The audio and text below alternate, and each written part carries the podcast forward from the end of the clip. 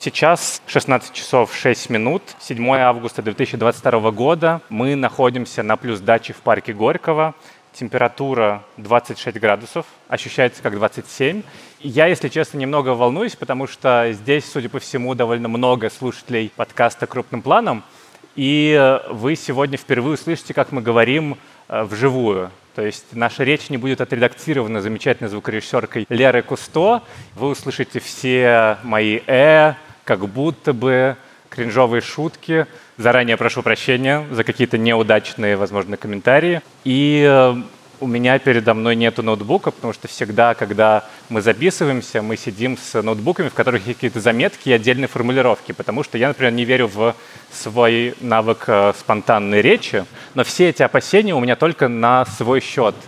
Я нисколько не беспокоюсь за моего многоумного и велеречивого соведущего, потому что Всеволод говорит, как пишет. Он сразу изрекает золотые слитки мудрости, которые сплетаются в удивительных хоровод из метафор, образов, точных наблюдений, искрящегося юмора.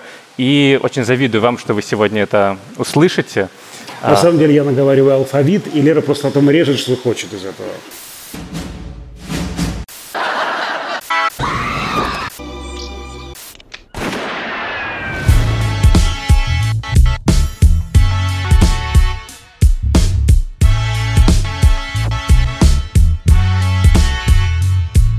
Всем привет!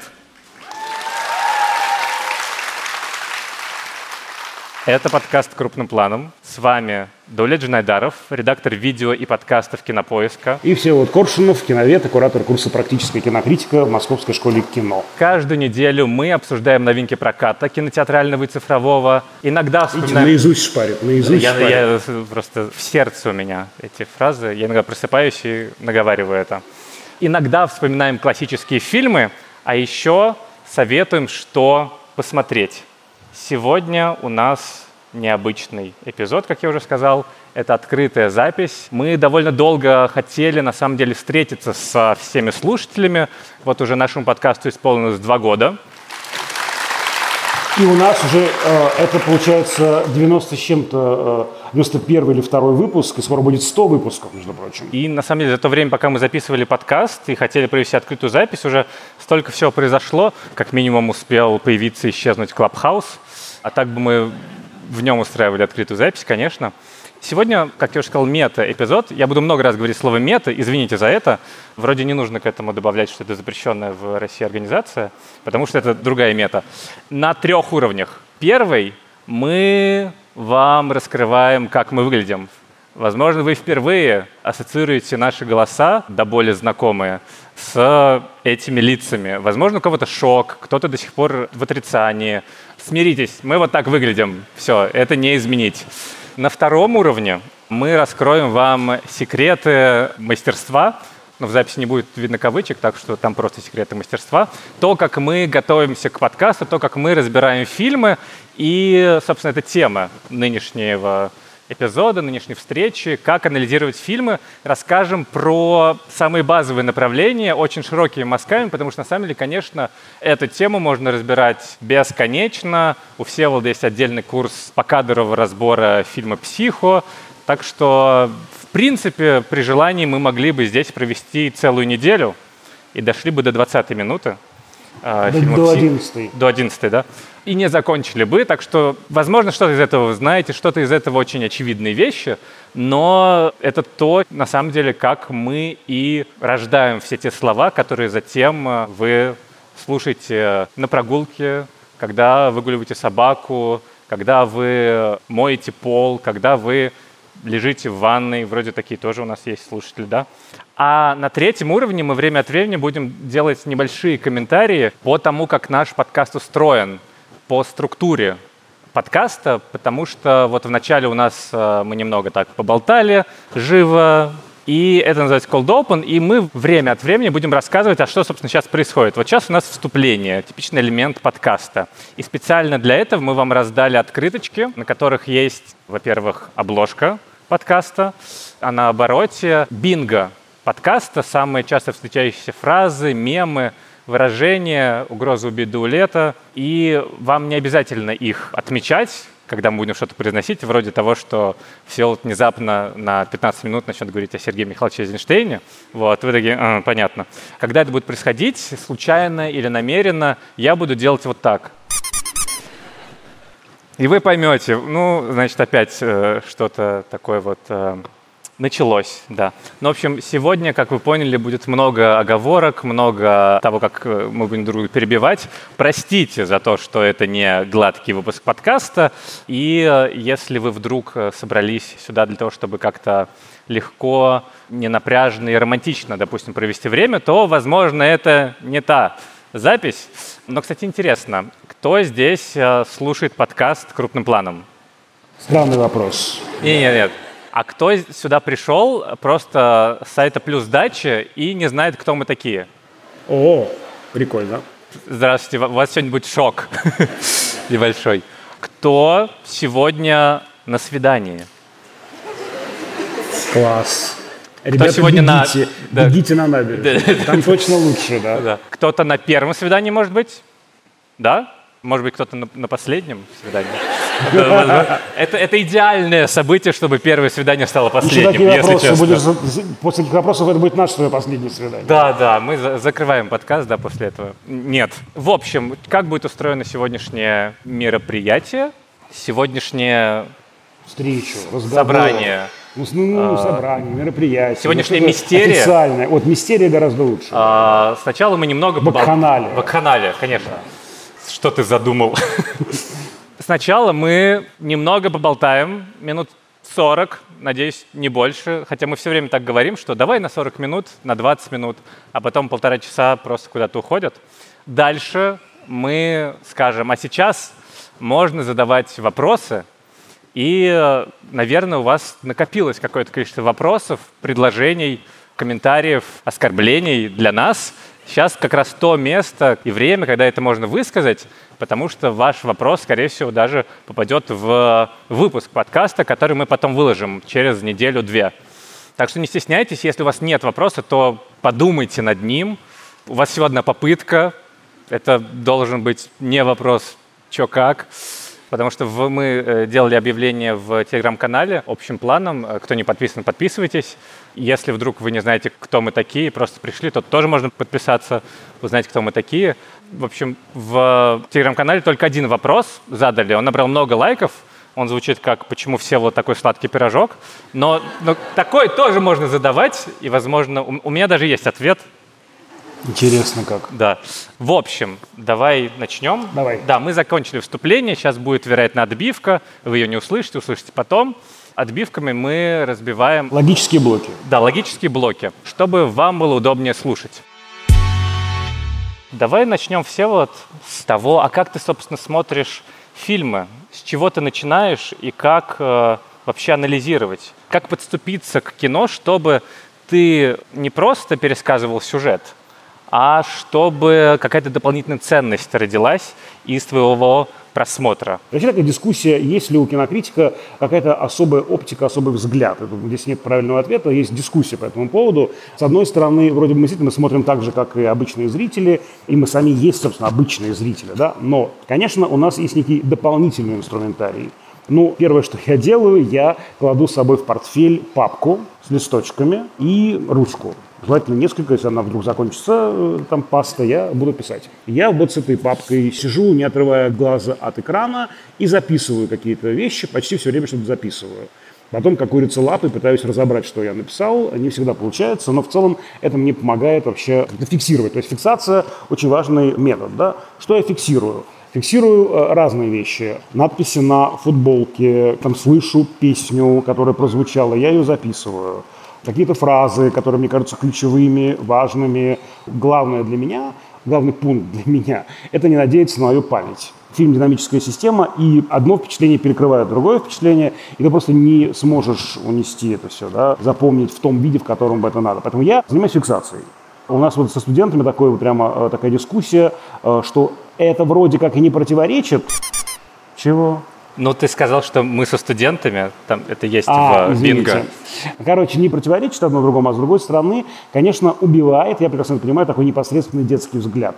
потому что я хочу отдаться фильму, этому потоку, а тут нужно что-то, э, значит, э, писать, да, и то есть здесь как бы я понимаю, о чем идет речь, но, извините, это и есть, собственно, работа, да, э, и здесь, мне кажется, это важно, ну, как бы фиксировать, что есть кино как удовольствие, кино как хобби, а есть кино как работа. Не часто бывает, что я забываю про свою папочку, откладываю ее в сторону или там даже роняю и смотрю фильм «Открыв рот», бывает и такое тоже – вот, эм, ну вот как-то так. У меня все довольно просто. После того, как я посмотрел фильм, и я понимаю, что мне нужно про него что-то сказать, у меня есть два варианта. Либо я думаю, ничего страшного, все вот все расскажет, а я просто буду отталкиваться от э, его изречений и, возможно, что шутить. Либо же, если вижу что-то в фильме, то я, простите, раскрою страшную, возможно, тайну, иду в Википедию, и смотрю про историю создания фильма, и что кто про него говорил. Дальше иду в интервью и разборы. Затем э, смотрю различные видеоэссе по скрытому смыслу или же по разбору визуальной части и таким образом что-то перерабатывать. конечно, есть какие-то свои идеи, что-то рождается у нас в процессе обсуждения. Ну, кстати, вот в рецензиях, в текстах коллег я стараюсь не подрезать мысли, потому ну, что какие-то мысли, да, самое главное, мне кажется. Я могу опираться на какие-то факты, может быть, там есть какие-то там цитаты, фрагменты из интервью. Ну, то есть факт я э, могу использовать, да, но мысли я стараюсь не брать, потому что эта мысль уже озвучена другим человеком, что я буду эту мысль повторять. Сейчас возникает неловкая пауза, такое время от времени будет происходить. На этом месте как раз и должны быть отбивки, которые каким-то образом говорят, что все в порядке, сейчас э, мы двигаемся все дальше. Все продолжается. Все да. продолжается, да. У меня есть э, один лайфхак по киновическим костылям, который я уже, наверное, рассказывал в подкасте. Это первый биографический метод – смотреть фильм и э, представлять, что все, что там происходит, и что главный герой или героиня – это на самом деле автор произведения. Такое очень классно работает с режиссерами, авторами, с условным Ларсом фон Триером, например, и когда ты смотришь «Нимфоманку», то ты понимаешь... У нас 12 плюс, да, мероприятие? Ну, в общем, допустим, смотришь ты «Нимфоманку» или «Дом, который построил Джек», и э, не понимаешь вообще, что это и зачем – необходимо. Но дальше представляешь, что на самом деле главная героиня или главный герой — это все Ларс фон снимает про себя. И ты такой, ага, вот значит, это Ларс фон Триер когда-то очень много снимал фильмов, затем ему надоело снимать фильмы, к нему все приходят и говорят, ну давай снимем с тобой фильм, и все требуют от него, а он уже не получает от этого удовольствия, поэтому он пробует э, снимать фильмы все жестче и радикальнее, и это приводит его к какому-то внутреннему краху, потому что за этим ничего не следует. И дальше ты просто разбираешь весь фильм, исходя из этого ключика. То есть ты нашел какой-то, допустим, э, заход, и дальше необходимо, чтобы все элементы, они, ну, например, образная система, они подходили под этот твой запрос. Кто смотрел «Нимфоманку»? Вот там есть персонаж Стеллана Скарсгарда, которому Шарлотта Генсбур э, рассказывает вообще, что происходит, и он постоянно говорит, да-да, у Баха это тоже было, да-да, золотое сечение, или как-то пытается это все рационализировать, и вот это вот кинокритик, скорее всего, ну и так далее, можно раскладывать. Не уверен, что это прям э, глубокий сейчас анализ был, но просто пример того, как можно это делать. Ну да, есть фильмы, которые можно да, увидеть как автопортрет, да, но мне кажется, так тоже не со всеми фильмами э, работает, или тем не менее нужно делать ряд оговорок, да, потому что есть автор, есть персонаж, и они не равны друг другу в каком-то смысле, в буквальном смысле, в каком-то глубинном смысле все э, есть порождение автора, его фантазии, его опыта, его воли, и по этому поводу говорила, например, Джульетта Мазина, да, она говорит, что ключ к творчеству Феллини в том, что я, Джульетта Мазина, он, Марчелло Мастрояни, она, Анита Эгберг, и все остальные актеры играют Федерико. Все они играют моего мужа, какие-то части его души какие-то модули его психики. Вот, и когда мы говорим про авторское кино, я думаю, это более легитимно, да, такая вот конструкция автопортретная. А, конечно, если это жанровое кино, то, я думаю, там с рядом оговорок это нужно делать. Да, еще вообще много разных ключей бывает. Иногда полезно представить, что фильм о стране, об определенном периоде времени. Очень популярная концепция, что, условно, «Груз-200» — это не просто такой вот хоррор про 80-е, а что вот Агния Кузнецова сыграла Россию — и дальше ты просто раскладываешь каждого персонажа на определенные социально политический, экономический класс, где есть условно милиционеры, где есть спекулянты, где есть преподаватели научного коммунизма и так далее. И дальше все это можно тоже каким-то образом разложить. Тут вопрос в том, чтобы любой ключ имеет право на жизнь, как будто бы, но я лично не очень люблю, когда кинокритик что-то слишком активно внедряет в фильм, и к этому вроде как нету никакой фактической основы, и тут есть опасность для того, что называется синдром поиска глубинного смысла, и что ты просто увидишь в фильме что-то исключительно свое, ты имеешь на это право, но не знаю, насколько это в принципе ценно для людей. Ну, это тоже такой прям дискуссионный момент, потому что все-таки, извини, без зрителя, интерпретатора, э, читателя, реципиента любой текст – это набор черных закорючек на белой бумаге, фильм – это просто набор каких-то цветных пятен – да, и э, все-таки здесь я бы э, не обесценивал эту встречу двух полей, поле произведения и поле интерпретатора. Да? Поэтому здесь это вопрос дисциплины. Это моя хотелка, или же я очень э, старательно, очень четко как бы веду свою аргументацию, вот, связываю какие-то элементы друг с другом. Бывает так, что ты выгибаешь фильмическую как бы, реальность под свою концепцию. Это нарушение дисциплины, я считаю. Да, ты э, хулиганишь в этом смысле. Значит, твоя концепция не работает. Или делай оговорку, что она работает в ограниченном режиме. А вот так просто вот, ну, игнорировать что-то или вот выгибать это под концепцию, я считаю это ошибкой аналитической. Ну, я тоже, но часто это очень действительно закладывается самими авторами, которые хотят не только снять какое-то развлекательное кино, но еще высказаться про проблему. В этом смысле условный фильм «Достать ножи», который, думаю, все смотрели, он очень хорошо раскладывается. Все персонажи, они выражение какого-то конкретного класса людей в Америке. Это высказывание про современную Америку, в которой вот есть иммигрантка, к которой автор относится с симпатией, и есть условно вот эти вот американцы self-made, есть э, юный альтрайт, есть девушка, которая, значит, либеральных ценностей и так далее. И этот дом как Америка. И это такое высказывание про людей, которые думают о себе очень много и не любят условных мигрантов с Кубы. А на самом деле важно понимать, какой человек сам по себе. Вот, звуковые эффекты да, в это была подкасте. отбивка. Да, это была отбивка, правда. Я громче сказал, поэтому это моя шутка теперь. Я еще, кстати, знаешь, обращаю внимание на штуки, на которые, может быть, ну, до того, как я стал этим заниматься, не обращал внимания. Например, начальные титры, финальные титры. Да? Это то, что считается технической частью картины. Вот, мы часто опаздывали на фильм, да, то, что там до начальных титров идет, или на них. Ну, подумаешь, какая-то ерунда. Кстати, по поводу опоздания на фильм, есть же фильм Энни Холл Вуди Аллена, который начинается с того, что Энни Холл опаздывает э, в кино. Опоздал он буквально на 2-3 минуты, а он уже э, зол, обиден обижен, раздражен, говорит, мы не пойдем в кино. Да как мы не пойдем? В кино всего лишь 2-3 минуты. Э, нет, ты не понимаешь, там что-то уже важное заложено, что-то важное там уже прошло, я не пойму фильм целиком. И я на стороне Элви, который играет Вуди Аллен, потому что у меня была одна история, вот ровно про это, причем, извините, можно отметить еще раз, со студентами. Пошли мы с ними, значит, в рамках одного из кинофестивалей была большая ретроспектива Ким Кидука и фильм «Время». Я его до этого не видел. Была какая-то встреча с кем-то, я языками зацепился. В общем, я опоздал на фильм, к сожалению. После этого мы идем со студентами обсуждать фильм. И я понимаю, что в эти три минуты, которые я опоздал, я их не видел, очень важно что-то произошло, такое, что я, я не понимаю, про что кино. То есть я вообще не могу участвовать в разговоре, потому что начало фильма и конец этого фильма – это одна и та же сцена. Фильм делает такую странную ленту Мебиуса – и героиня встречает саму себя.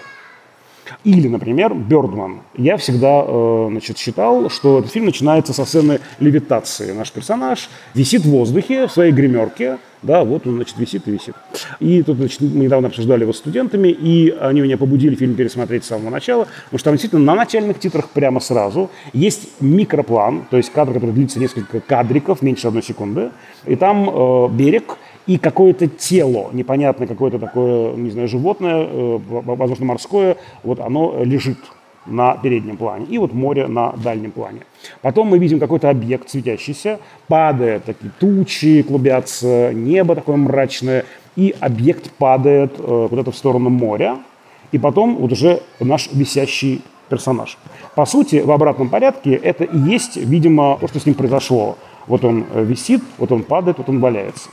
Вот когда я э, пересмотрел, думаю, господи, это же прямо с первого же кадра филиниевский ключ к фильму, потому что этот монстр, это странное тело на берегу моря, это, собственно говоря, финальный эпизод «Сладкой жизни». А кадр в гримерке – это начало восьми с половиной, когда режиссер, он же тоже режиссер, режиссер летит – потом увидит там внизу каких-то людей с веревкой, и они забрасывают э, на ногу эту веревку и подтягивают вниз. Да? То есть он творец, он летит, и его как бы опускают с небес на грешную землю. Кстати, еще, извините, уж сейчас меня не остановить.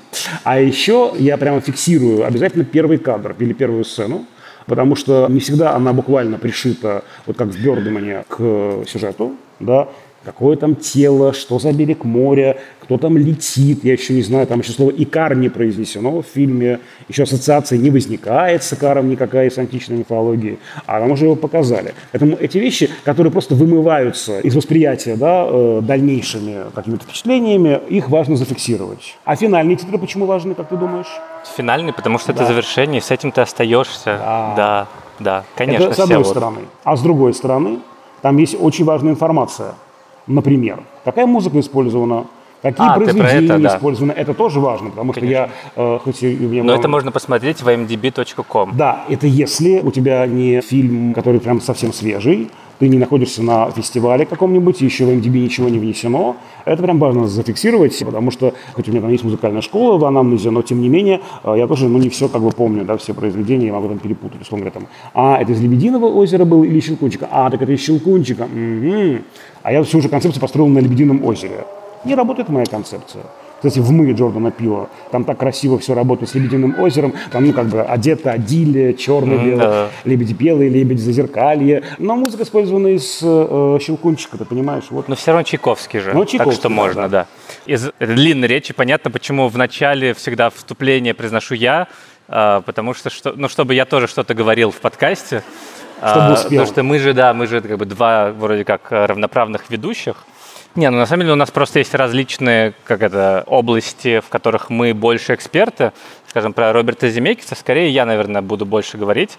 А когда какая-нибудь теоретическая работа, которой все занимается 20 лет и учит этому людей, и студентов. Людей и студентов. Очень правильно. Да. Все было такое разделение. Да, я да. вот от этого взял. Да. Еще один ну, не лайфхак, а то, что вы можете часто услышать в подкастах, и то, с чем мы приходим в фильм, это, конечно, жанровая структура и жанровое своеобразие, потому что жанры, собственно, так были и придуманы для зрителей, для удобства, чтобы ты увидел на афише написано «боевик», ты знаешь, чего ждать ты видишь мелодраму или комедия, окей, здесь я буду плакать, здесь смеяться. Видишь хоррор, здесь я буду сначала плакать, потом бояться, потом, возможно, буду смеяться. И это стоит систему ожиданий, и каждый раз, когда ты подходишь к новому фильму, то всегда здорово понять, а какие жанровые элементы, элементы из каких жанров этот фильм использует, потому что у каждого есть какой-то набор уже ожиданий, набор ценностей, набор э, стилевых примет, или же смысловых, каких-то смыслового наполнения, а, с которым ты можешь работать. Насколько условный драйв, драйв, который с Райаном Гослингом, насколько это боевик, какие элементы нуара в нем есть, как он наследует криминальным а, боевикам 80-х годов. Это тоже все очень важно и всегда тебе дает какой-то толчок к размышлениям. Не только просто понять, что это за кино и где-то его на системе координат отметить, но и если он отклоняется каком-то месте, в каком-то элементе герой нетипичный, или же у тебя финал почему-то счастливый, то ты можешь уже из этого что-то вытянуть. И всегда, конечно, это такая одно из первых, что ты делаешь, когда подходишь к фильму и пытаешься его анализировать. И здесь, мне кажется, мы близко подходим к тому, ради чего очень многие, думаю, пришли, и про что уже был спор. Часто фильм можно описать не только исходя из жанров, но исходя из референсов вроде того, что, не знаю, чужой встречает, типа, документальное кино. Concept. И референсное мышление, оно очень такое распространенное. И меня, если честно, иногда пугает то, как часто ты используешь интертекстуальность и как свободно отыскиваешь, безусловно, связанные, наверное, визуальные образы, какие-то аудиальные отсылки в фильмах, но при этом я их не то чтобы вижу, и не то чтобы они точно подтверждены, например, авторами или же тем, как это разворачивается в фильме. То есть есть какое-то сближение, но оно не полное, и поэтому ты можешь как бы сказать, что да, это отсылка к этому, а может быть это и не отсылка к этому, это просто общий элемент. То есть я всегда с опасением отношусь к разного рода отсылкам, и часто использую их только если сами авторы и создатели что-то сказали, что вот э, «Варяг» — это Конан Варвар, который снял э, Андрей Тарковский. И ты такой, да, это Роберт Эггер сам признался. А вот дальше это может быть полезно, чтобы описать фильм, но насколько это оправдано, у меня всегда это вызывает вопросы. Я потому что все, я встаю и, и ухожу. Уходишь, да? Да. Смотри, я как раз считаю, что это ловушка. Да, давайте у автора подтверждение спросим, имел ли он это в виду. Лучший автор произведения – это мертвый автор. Да, и, собственно говоря, спрашивать его э, не нужно. У нас есть режиссеры? Мы с вами еще поговорим. А, так вот, значит, лучший автор – это мертвый автор. Он все сказал своим фильмом. Есть режиссеры-теоретики, как извините, наш любимый Сергей Михайлович Эйзенштейн, который пишет э, статью после того, как делает фильм, и не одну, и очень подробно разбирает, а что же он там имел в виду, а что у него получилось, а что не получилось, и почему не получилось. А, есть режиссеры, которые интуиты, так же часто бывает, да, спрашивают режиссера, даже вот в интервью, а вот у вас там такая метафора, и вот вы, да какая метафора, ну я это самое, а он светит, а я говорю, то ты так свети, а он вот так светит, ну и оно так получилось, короче, в общем, мы хотели это. Я понимаю, что ага, но это, понятно. Но это у Данели, собственно, в Афоне, там есть знаменитый кадр, когда лежат Леонид Куралев и Евгения Симонова, вот они только-только, значит, вместе, впервые лежат, а до этого там показывается кадр с кобылы, которая везет телегу. И Данеля потом в мемуарах говорил, вот все критики ко мне подходили и говорили, как глубоко, как глубоко. Это же значит, что она вот как эта кобыла теперь будет тащить Тащит, его да. по жизни. А он мне рассказывает, а мы просто, значит, приехали на съемки, и там не должно было быть этого кадра, просто какой-то красивый, а запил тракторист, вот. И мы такие, блин, что делать? Вот, ну давайте телегу возьмем, прокатим, будет у нас панорама красивая. И так все и родилось. Да, но это как раз не смешно, потому что это работает как метафора. Преднамеренная она, непреднамеренная, это вообще не имеет никакого значения. Она существует да, помимо воли автора. Кино – коллективный вид спорта.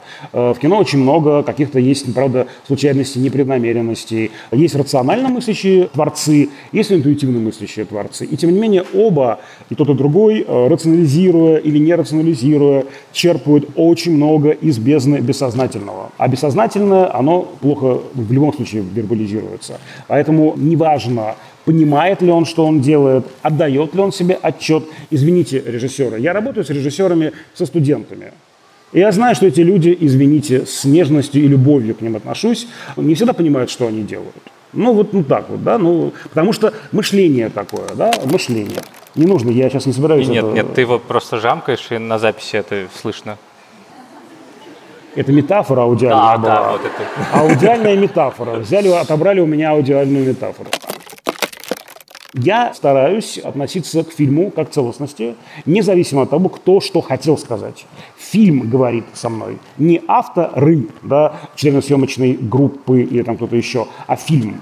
Поэтому тут, опять же, вопрос дисциплины. Опять же, все мои любимые студенты, когда мы разбираем цветовую партитуру фильма, и на примере «Безумного Пьеро» говорим про красное, синее и белое, да, и очень хорошо там этот контраст виден красного и синего. Как только они видят контраст красного и синего, теплого и холодного, о, отсылка к «Безумному Пьеро» или умученные Потемкиным, любая лодочка, бумажный кораблик в ручейке, отсылка к Потемкину. Любая лестница, любая, хоть веревочная, отсылка к Потемкину. Почему? Это просто лестница, да? Вот, э, Всеволод, здесь... ну вот так ты выдрессировал людей, понимаешь? понимаю, вот, да. это, вот дальше уже люди кульпа, видят лестницу и такие, кульпа. где ребенок, где коляска, да. сейчас нужно спасать. Вот, а я к тому, что иногда бананы просто бананы даже, скорее всего, чаще всего бананы просто бананы.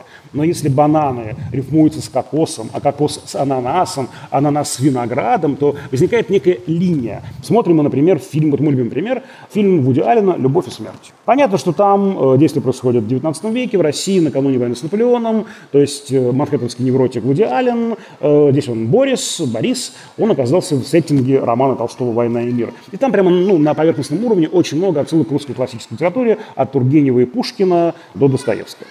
Но вдруг я вижу странный кадр, когда отец нашего героя, он значит, вот, идет по значит, усадьбе и закатывает голову говорит, он всегда мечтал иметь свой кусок земли.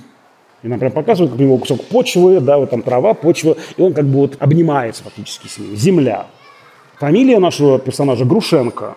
Ну, я отмахиваюсь, потому что случайно какие-то вещи, да. Я уже понимаю, что встает, как бы, да, передо мной призрак Александра Петровича Давженко. Ну, где Давженко, где, извините, Вуди Аллен.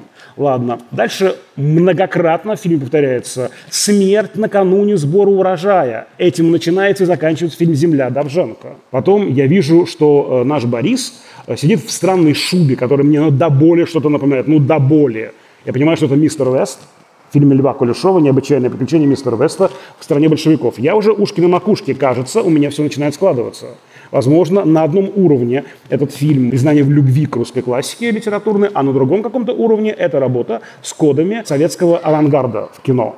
Ну, я как бы э, уже насторожился, хотя странно. Ну ладно, допустим. Потом я слышу, у нас Бородинское сражение или там что-то такое, и я слышу музыку, которую я прямо ну, знаю, он смонтировал это сражение с французами под музыку Сергея Прокофьева из Александра Невского, музыку «Ледового побоища». И все. Дальше я уже вижу, когда у нас прекрасный наш Борис наконец-то да, оказывается в постели с э, Дайан Китон, с Соней, нам показывают, что он как бы изможден. И странная такая склейка, да, такая, точнее, монтажная фигура. Мы видим статую льва, который такой бодрый и веселый. Потом он такой поникший, и третий кадр, лев уже валяется, у него язык на плече. Но это уже ну, жирная, совершенно очевидная да, интертекстуальная отсылка к фильму «Броненосец Потемкин», где там у нас есть только в обратной последовательности этот же взревевший лев. Лев лежит, лев поднимает голову, лев встает на дыбы. Здесь нет никаких сомнений. То есть они как бы соотносятся друг с другом, эти компоненты. Если была бы одна случайная ассоциация моя индивидуальная с землей Давженко, ну и черт с ней. Но это ну, мало ли что мне померещилось то здесь я должен обнаружить некую линию, понимаешь, не какую-то случайную отсылочку, да, а какую-то систему. Понимаешь, как только я вижу эту систему, я э, ну, считаю, что уже дальше можно двигаться. Дальше я смотрю, как это интегрируется в тело фильма как это вообще работает. И дальше, зачем это работает. Комментарием к чему это может являться. Какой контекст это помещает эту историю. То есть это вопрос дисциплины, твердой руки аналитика, э, потому что соблазн есть всегда натянуть сову на глобус. Этим мы не занимаемся. Нет, на самом деле я согласен с тем, что произведение всегда какое-то целостное нужно воспринимать, и что снял и снял, и что там говорит автор, не, ну, на самом деле важно, потому что иногда это дает ключи к разбору. И я очень люблю смотреть всякие дополнительные материалы, в которых условный Джон Тендеми рассказывает что-то про работу камеры в «Молчании ягнят», и ты понимаешь, а вот это зачем? И ты понимаешь, что там не хотели двигаться в сторону хоррора, и там музыка специально решена как драматическая, и как э, музыка души, и, э, значит, истории Кларисы Старлинг, и такой, а, все, вот это складывается хорошо. И вот, собственно, это третий, ну не то, что мой лайфхак, но метод анализа фильма, в котором я, наверное, лучше всего ориентируюсь, потому что занимаюсь YouTube-каналом Кинопоиск и, и видеоэссе различными, в которые как раз про формальную сторону фильма рассматривать его как аудиовизуальное произведение, в котором все не просто так в котором, если ты видишь, что камера двигается, она не просто так двигается. Если ты видишь, что она чуть наклонилась, ты думаешь, а зачем это, какой это эффект?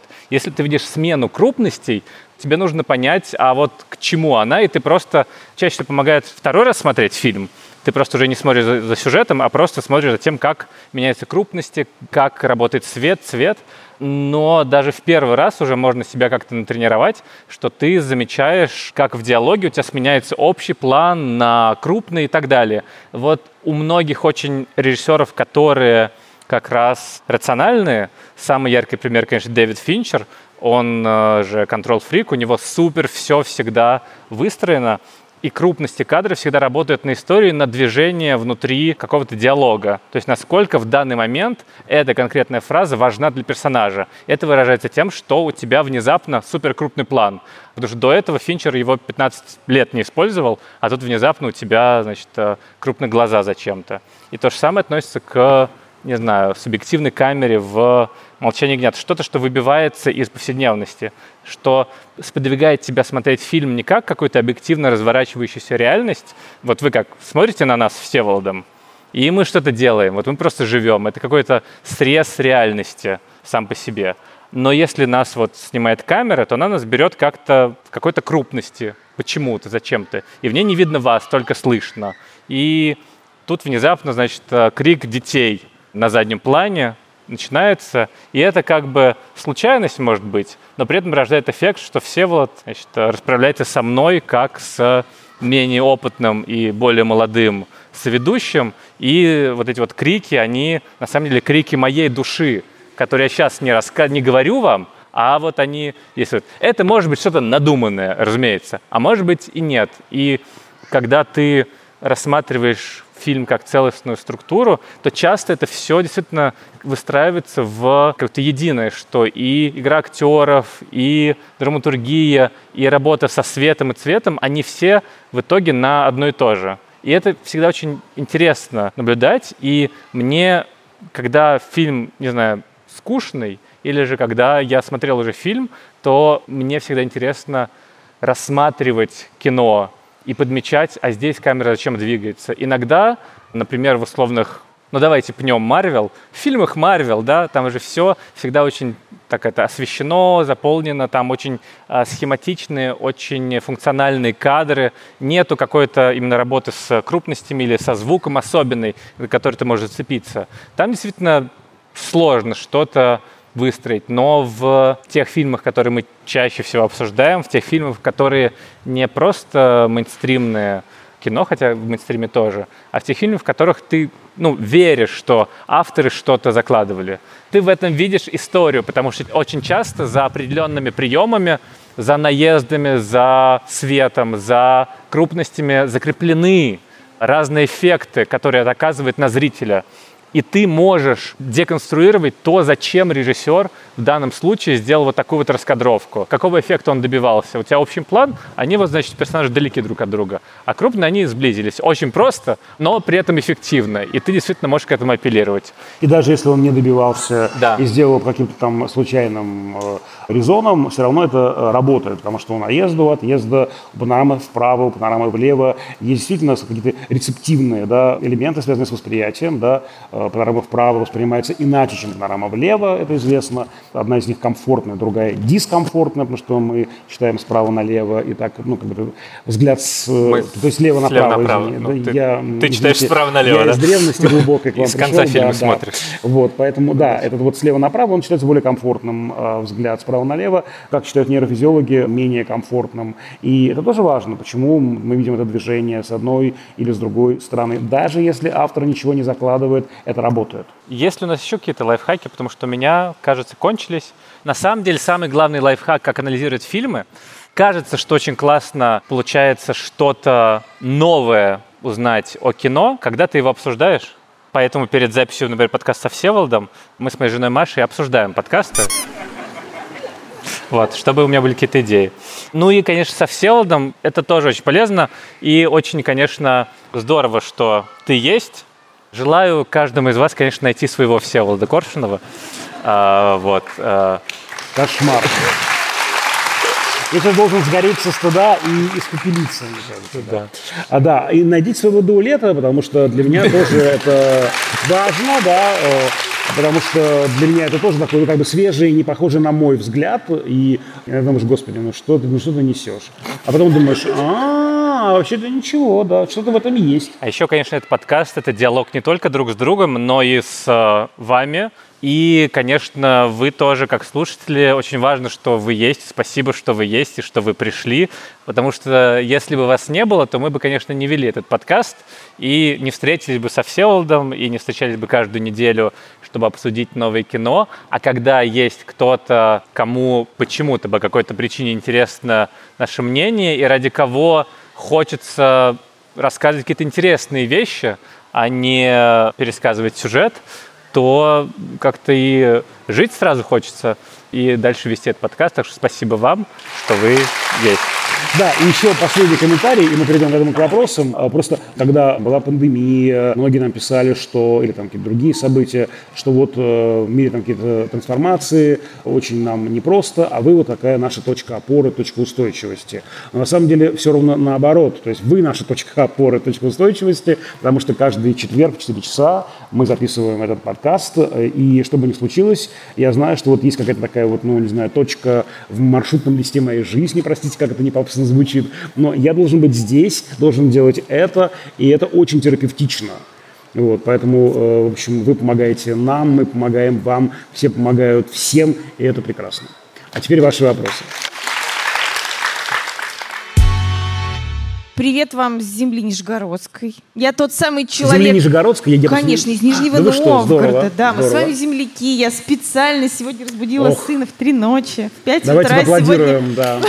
на поезд сели. Вот. Я на самом деле не знаю, какой вопрос задать. Это просто вот признание в любви. И действительно, вы ну, не просто точка опоры являетесь для меня.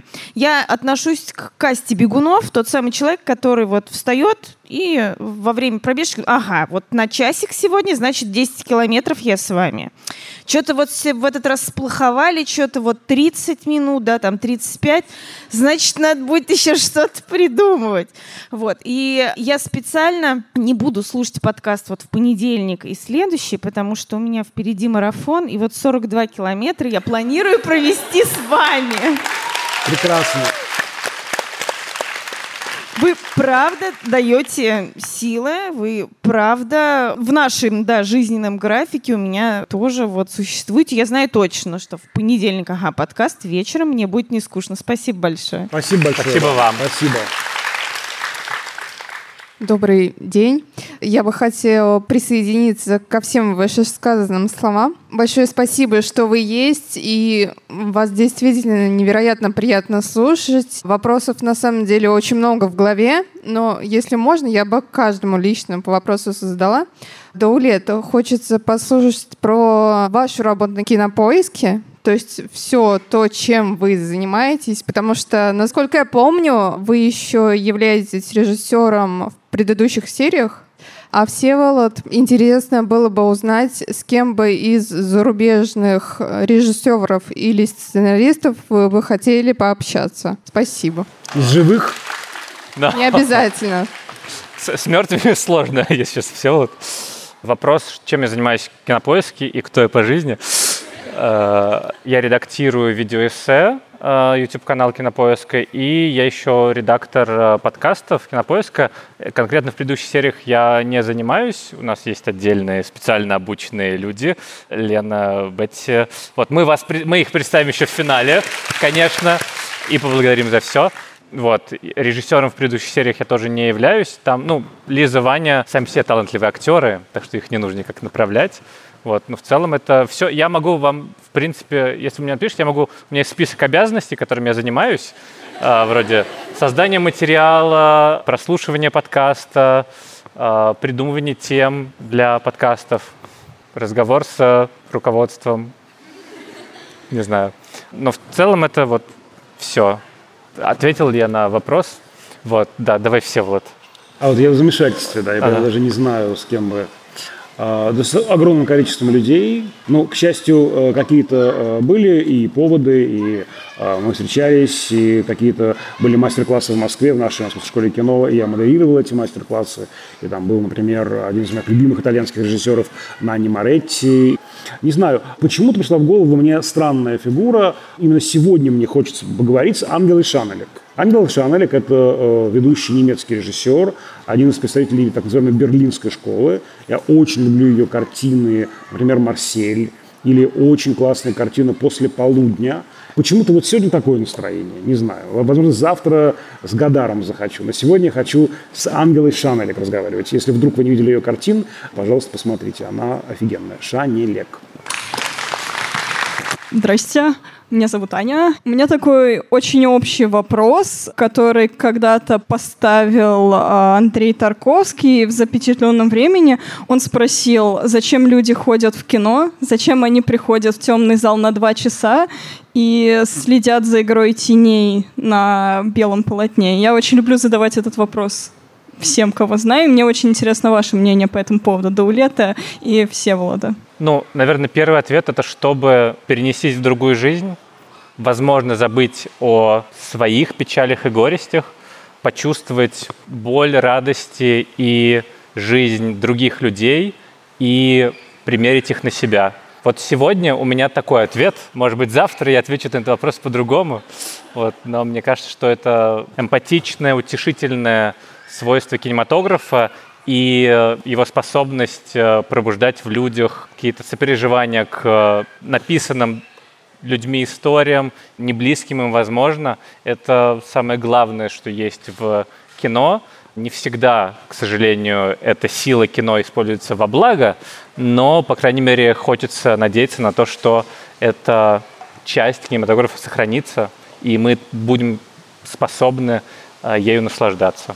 Ну, я бы сказал, что очень целебно и важно для нас, для людей, коллективное переживание, коллективное проживание этих историй. Когда мы хлопаем все в один тот же момент, да, когда все вот так вот, да, э, воздух набрали, значит, выдохнули, сжались в кресло, ты чувствуешь себя частью какого-то многорукого, многоликого, многоязыкового, многоглазого организма. Это правда то, чего нет в обыденной жизни, это какой-то, ну, правда, выход за твои пределы какой-то чудодейственный. И, наверное, сильнее, чем кино, э, люди еще не придумали такого средства. И это очень круто. Я лично за этим хожу в кино.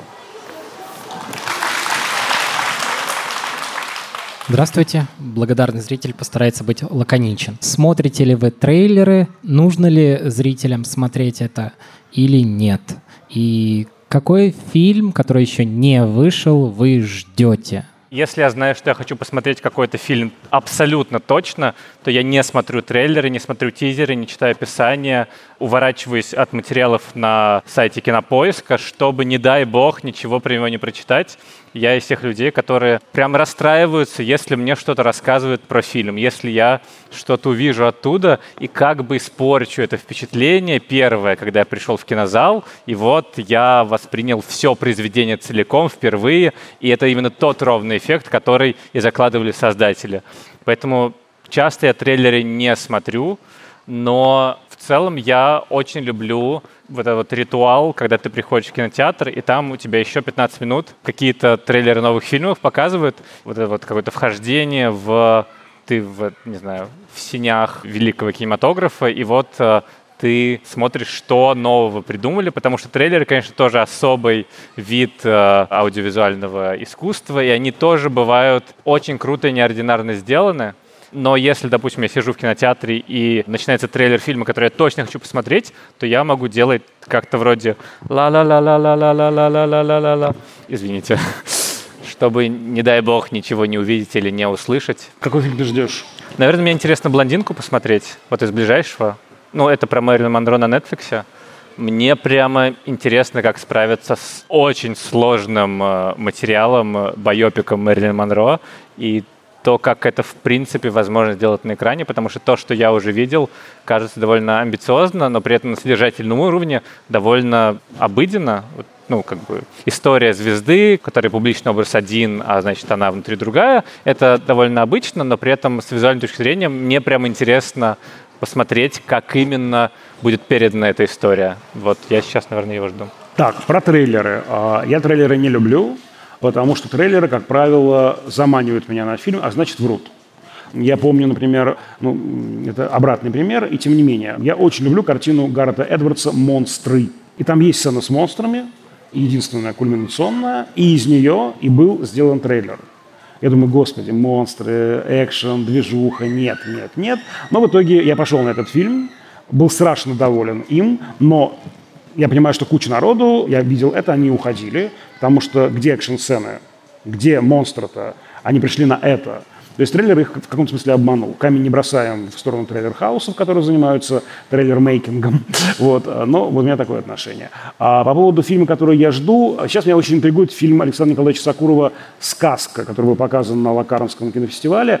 Это очень интересная, странная картина. Плахов пишет, что такого он не видел. Да? Сокуров всегда делает ну, интересные и неожиданные фильмы. Что это такое будет? Да? Почему-то «Сказка» называется. Очень, наверное, хочу сейчас э, Сокуровскую картину посмотреть. Меня зовут Алиса. Какие мультфильмы и фильмы вы любите? А, Никакие.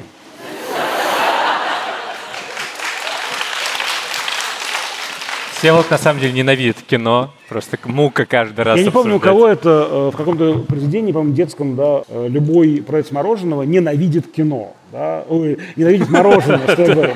Мороженое, да. Именно поэтому он его продает, собственно говоря, да. Вот, так и я, да. Нет, кино это зло. Ну, мой любимый мультфильм «Король лев». И есть взрослый мультфильм, вот, «Я потеряла свое тело». Пока не стоит смотреть, но когда вырастешь, через сколько-то лет, э, стоит посмотреть. Просто невероятно, как сделано. Я вспомнил свой любимый мультфильм. Это маленький, очень коротенький мультик, правда, черно-белый, кукольный, 1912 года, то есть ему больше 100 лет. Сделал его Владислав Старевич. Называется он «Месть кинематографического оператора».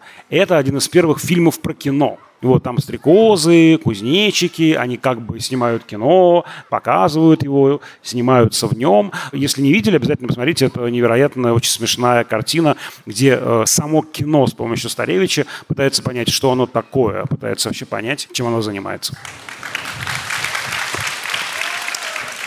Здравствуйте, я Милана, и я киноголик. Во-первых, хотелось бы поблагодарить за атмосферу добра от ваших подкастов, потому что всегда, когда я вас слушаю, ощущение, что я с друзьями на кухне, и мы пьем чай, и у нас очень добрый, теплый разговор душевный. Мы тоже иногда прям пьем чай во время записи, так что... Да, я заметила там. Да.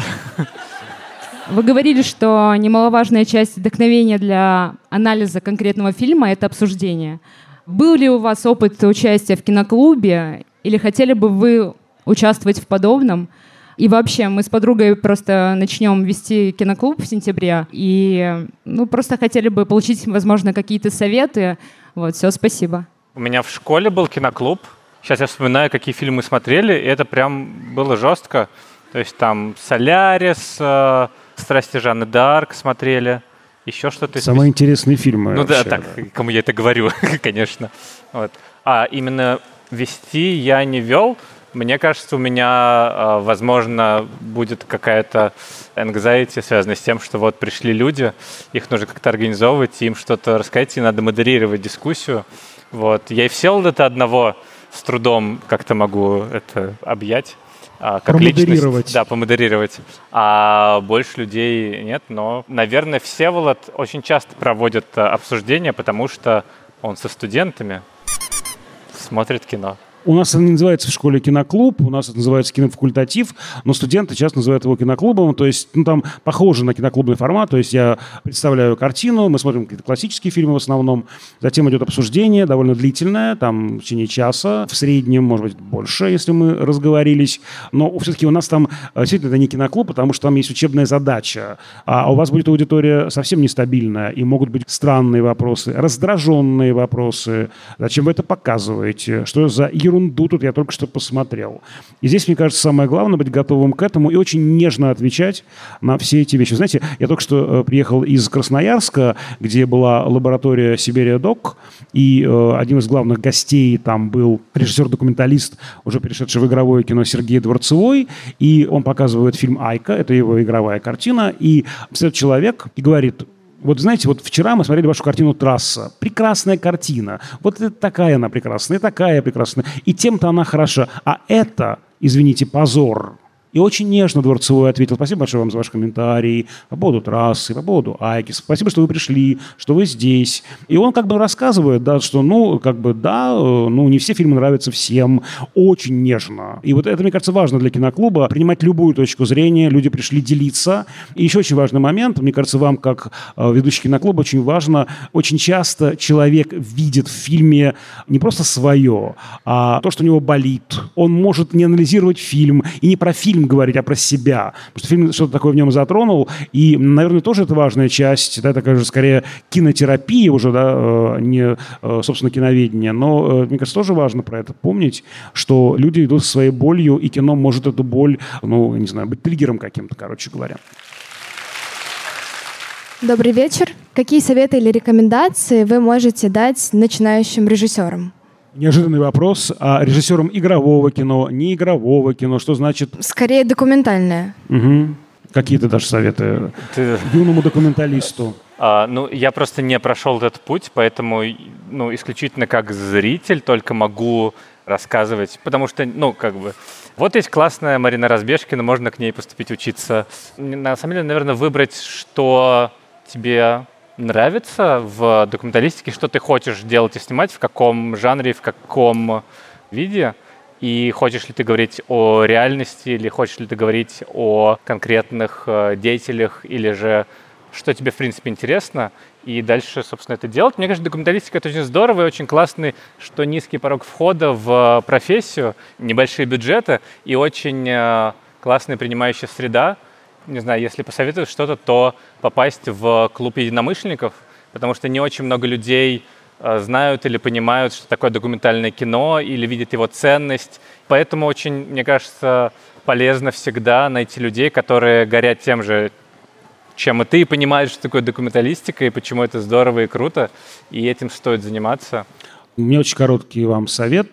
Не врать. Потому что вы каким-то образом не просто фиксируете реальность, а верстаете ее, потому что монтаж, да, съемка, каким ракурсом вы это снимаете, и всегда есть возможность ее выгнуть под свою картину мира, короче говоря. Вот не врать. Я думаю, что у режиссера самое главное – это чувство фальши, и вот э, прямо это разрабатывать, в себе развивать. Вот я здесь фальшивлю, это не то, это не точно. Вот мне кажется, это самое главное, да, не врать. А, Вот сейчас был э, ценный совет про документальное кино. А Что вы можете сказать про игровое? Вы знаете, вот вижу своих студентов, опять же, да, режиссеров, и я их мучил весь прошлый семестр жутким совершенно делом. Мы учились вытаскивать истории из себя. Вот как раз и не врать в этом смысле, да. То есть понятно, что здесь важно не переборщить с этим, чтобы не был я один любимый, значит, весь вечер на арене, да, но эта история э, даже, может быть, не про меня, да, но пропущенная через меня, а значит, живая и настоящая. Да, действительно, не советы, потому что советы, ну, странно нам, наверное, давать, а скорее пожелания. Лично мне бы хотелось разных историй, историй, в которых разные люди могут себя увидеть, а не только то, что, ну вот в тренде пользуется популярностью, на что дают деньги, и это совет довольно, возможно, странный, потому что он сложный, но хотелось бы увидеть, чтобы люди, пришедшие в кинотеатр на ваш фильм или которые будут его смотреть на стримингах, могли узнать какой-то нетипичный для них опыт, а те, кто никогда не видели себя на экране, увидели бы наконец себя на экране и поняли, что их истории тоже достойны того, чтобы их рассказывали средствами кино. Здравствуйте, меня зовут Шура, и я еще раз хотела сказать большое спасибо за ваш замечательный подкаст. Вот только благодаря вашему подкасту я, наверное, несколько раз не уснул за рулем. Спасибо. А вопрос у меня к вам, как к людям, для которых кино — это работа. Как не потерять вкус кино? То есть вот в одном подкасте вы говорили, что порой приходится там за день посмотреть там 3-4 фильма, и утро, вечер — это уже совершенно разные жизни. Как не превратить кино в рутину для себя, не потерять к этому интерес, желание смотреть и продолжать наслаждаться этим видом искусством? Спасибо. Мы не знаем, для нас это рутина. Нет, это не так. Это так. Это, ну, Это так. Но вот человек, который уже потерял, ни во что не верит и ничего не ждет, наверное, у меня пока что нет такой большой опыт. э, Я, на самом деле, фильмов мало смотрю, если честно, только те, которые нужно по работе. Поэтому довольно большой процент фильмов, которые меня почему-то эмоционально вовлекают. И каждый раз, когда это происходит, я думаю, ну, не зря. Это что-то во мне родило. И, наверное, это сложный совет искать те фильмы или сериалы, которых ты ждешь и которые тебя почему-то волнуют или удивляют. И если хоть раз за месяц что-то такое происходит, то уже все не зря, и ты, по крайней мере, ждешь, что в следующем месяце хоть один фильм тебя чем-то да удивит. Это очень страшный вопрос про эмоциональное выгорание, по большому счету. А, И тут, э, мне кажется, нет каких-то универсальных рецептов. Меня спасает моя маниакальность. Ну, то есть я вот как заведенный такой, да, я там с утра встаю, что-то делаю, и в конце я просто падаю, от, выключаюсь. Как будто вот завод кончился, и все. Единственное, что можно... Э, ну, я обсуждал просто, мы даже делали как-то одну телепередачу про это эмоциональное выгорание с психологами, и единственное, что они говорят, это переключение, да, это главный способ, очень действенный, очень простой. Вы знаете, э, когда мы слушаем, у меня был такой период, песня, нравится тебе песня, да, ты ее ставишь на репит и слушаешь ее прямо до тошноты. После чего ты уже ее никогда не включишь в течение, не знаю, десятилетия, мне кажется, да? Она уже просто надоела. Вот не доходить до этого репита безумного, да, переключаться. А, здравствуйте, Всеволод Даулет. Возвращаясь к теме обсуждения сегодняшней, хотела спросить, мне интересно узнать вообще, какая ценность кинокритики для киноискусства, для создателей кино в частности, потому что, как Всеволод упоминал, у кинокритика нет цели разобраться, что хотел сказать автор. И как в таком случае, правильно ли я понимаю, что в том фильме, который на вам, например, не понравился по каким-то своим субъективным вкусовым причинам, вы все равно должны найти какие-то вещи, которые должны зацепить зрителя. И правильно ли я понимаю, что тогда ценность кинокритики в том, чтобы показать зрителям, что в любом произведении искусства есть то, за что можно зацепиться, над чем порефлексировать, и кинокритика именно в этом заключается? У нас есть эпизод подкаста «Зачем нужна кинокритика», в которой э, шесть э, известных людей отвечают на то, зачем это нужно и какие есть виды кинокритики. Кинокритики есть действительно рекомендательная кинокритика, что смотреть на Netflix на этих выходных. И ты просто перечисляешь и как-то описываешь и выделяешь то облако тегов, которые могут быть интересны людям, и это одна из важных частей кинокритики. Просто навигатор в огромном море контента. Вот, и ты такой, М, этот архипелаг выглядит э, привлекательно, а вот э, этот водоворот интересен любителям хоррора, ну и так далее. А есть э, действительно разбор э, фильма и поиск в нем чего-то интересного. Мне кажется, не во всем нужно искать интересное, но во всем можно найти. Давайте я пну еще и Сарика Андреасяна. И в фильме «Защитники» можно найти что-то про состояние не только киноиндустрии, но и современного общества и, в принципе, про социальное интереснее говорить на примере масс-продукта и на примере неудачных фильмов, а не каких-то интересных эстетических прорывов. И вот этот вот процесс осмысления и приумножения смыслов и в итоге усложнения мира, он очень важен, мне кажется, что мы очень часто живем в реальности, которая для нас черно-белая, которая для нас упрощенная, в которой мы не задумываемся над тем, что у каких-то вещей есть больше двух сторон или больше одной стороны, или что можно смотреть с разной точки зрения. И кажется, что любая критика в широком смысле, любое производство текстов, оно работает в том числе и на то, что ты увидишь еще эту часть действительности, кино, или же кино, которое говорит о какой-то социальной проблеме. И ты, в принципе, расширяешь поле возможных смыслов для людей, которые это могут читать. Это может быть пересекаться или не пересекаться с тем, что говорит режиссер, но мы работаем не для них, а для людей, которые потребляют, смотрят э, фильмы, сериалы. И это, кажется, действительно для тех, у кого есть такой запрос, о чем этот мир, в принципе. И, кажется, это такая важная часть кинокритики. Всем добрый вечер. Приветствую вас с Чукотки из города Анадырь. Приехал сюда специально очень повезло с отпуском попасть сюда, э, к вам на открытую запись подкаста. Со Всеволодом мы познакомились там уже на Чукотке три года назад. Э, он приезжал к нам на фестиваль «Золотой ворон» и давал мастер-класс э, как раз-таки по аналитике кино, и мы э, рассматривали покадрово «Психа». За два часа успели начальные титры посмотреть, и все. После того, как Всеволод уехал, я искал какие-то статьи его, было интересно, настолько интересно, что начал искать что-то еще. И наткнулся на вас с Даулетом уже вместе в вашем подкасте крупным планом и подсел. И вопрос у меня такой. Есть феномен якутского кино, где они друг друга поддерживают, и оно очень гремит по всей стране и не только. Почему нет такого же эффекта в других регионах? Либо оно есть, но мы о нем не слышим и его не видим. Например, Сибирь, Урал, либо Дальний Восток. Мы можем вас адресовать к нашему выпуску про якутское кино. У нас есть такой выпуск, тоже давно у нас он выходил. Это загадка, мне кажется, и я не думаю, что есть какой-то ответ э, определенный. Ну, первое, у нас так получилось с глубокой древности кинематографической, что в плане кино Россия москвоцентричное государство. Даже когда Москва не была столицей, а был Петербург столицей, кино преимущественно делалось в Москве. Вот так оно вышло. Ханжонков был здесь. Главные центры, главные студии кинематографии были в Москве. Вот такой москвоцентризм. У нас есть еще сильные региональные школы, например, Уральская школа кино, документального в первую очередь, но не только. И там есть знаменитая Свердловская киностудия, которая сейчас возрождается, в частности, усилиями э, документалиста и игрового уже режиссера Евгения Григорьева. Я очень надеюсь, что это выстрелит как-то. Вот почему именно в Якутии это случилось? Ну, во-первых, это случилось давно. Это планомерная поддержка, планомерная работа. Это вот не просто, знаете, вот, так, вот раз он и выстрелил. Это такая каждодневная работа. Были ресурсы, были заинтересованные люди. Мне очень жаль, что только пока один такой феномен у нас, да, есть регионального или даже национального кино в нашей огромной многонациональной стране. Было бы очень круто, если бы их было больше. Последний вопрос. Какая ответственность? Ответственность. Последний вопрос должен быть прямо, ну понимаете, да?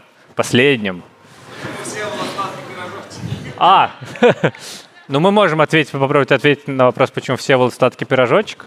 Я можно только закрою уши сначала? Так, можно, да? Да, давайте. После каких фильмов у вас поменялась жизнь, видение, ценности или взгляды? И какая часть в вашей работе или какие события больше всего вдохновляют вас? Контрабанд два вопроса задали, да, фактически? Да, да, да. Я не уверен, что у меня после какого-то фильма менялось особенно видение жизни. Возможно, когда я в третий раз посмотрел «500 дней лета», то стал по-другому смотреть на главного героя. Но это, на самом деле, сначала я поменялся, потом поменялось мое восприятие фильма, и от этого я понял, что как-то по-другому нужно смотреть на отношения. Вот. А какой второй вопрос был? Точки вдохновения, да, что вас вдохновляет, а, вдохновляет в вашей работе. То, что каждый четверг э, мы точно со Всеволодом встретимся и будем что-то обсуждать, и это будет, скорее всего, интересно. И есть какая-то точка стабильности в этом довольно нестабильном мире, в котором э, все меньше и меньше точек опоры, а Всеволод такая точка опоры, за которую, конечно, ты держишься. Платформа. И... Платформа, да. Прям плоскость опоры, в которую ты можешь опереться и как-то нормально жить. По поводу фильмов, которые повлияли, э, наверное, такого фильма нет. Есть фильм, которым я лечусь. Да, вот я помню, однажды смотрел «Груз-200», в очередной раз нужно было пересмотреть. Э, это была глубокая ночь, и я понял, что я не могу, я если не уснул, мне нужно чем-то пролечиться. Я включил Ивана Грозного. Это фильм, который меня лечит, извините. Вот так. Спасибо вам э, всем за то, что вы пришли. Над этим подкастом э, работало много людей. Стоит упомянуть Лизу Сурганову, главного редактора «Кинопоиска», когда мы запускали этот подкаст, и человека, который пропустил нас в мир большого подкастинга. Спасибо еще Жене Молодцовой наш первый продюсер, которая, собственно, запускала этот подкаст и с нами долгое время была. И сейчас она в декрете. Удачи ей. Бетти Исакова. Бетти наш э, продюсер, которая вот э, к нам недавно устроилась и в том числе организовывала и эту запись, и ее правки вы не слышите или слышите в последних выпусках. Спасибо. Лена Рябцева продюсер э, видеоэссе и подкастов, э, которая жесткой рукой собирала всех, чтобы сегодняшняя наша встреча состоялась. И она состоялась, все отлично, мы уже заканчиваем, так что не может что-то пойти вдруг внезапно не так, что у всех испортится впечатление, надеюсь. У меня еще есть пара минут. Еще есть пара минут. А также наша постоянная звукорежиссерка Лера Кусто.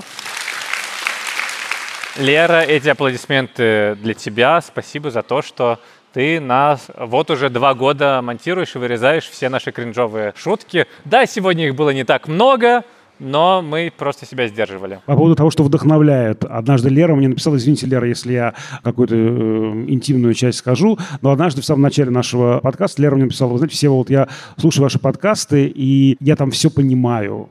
Мне так это нравится, спасибо вам большое. Вот мне нравятся такие комментарии, да, они как-то помогают это делать, да. Спасибо плюс дача за то, что нас сегодня приняли. Еще спасибо Ильдару Фатахову, он написал джингл к нашему подкасту. Подписывайтесь на наш подкаст на всех аудиоплатформах, от Apple Podcast до Яндекс Музыки, особенно на... Вот это вот вырезают. Особенно на Яндекс Музыке. Ставьте сердечки, 5 баллов, э, пишите отзывы, э, пишите отзывы. Как оно обычно и происходит. Да-да. Пишите отзывы, еще пишите нам на почту подкаст собакакинопоезд.ру ваши пожелания к темам выпусков и, в принципе, какие-то теплые слова. Подписывайтесь на телеграм-канал общим планом, если еще не. Там э, происходит интересная движуха. На этом все. На этом все. До встречи в следующем выпуске. Пока-пока. А, с вами были мы.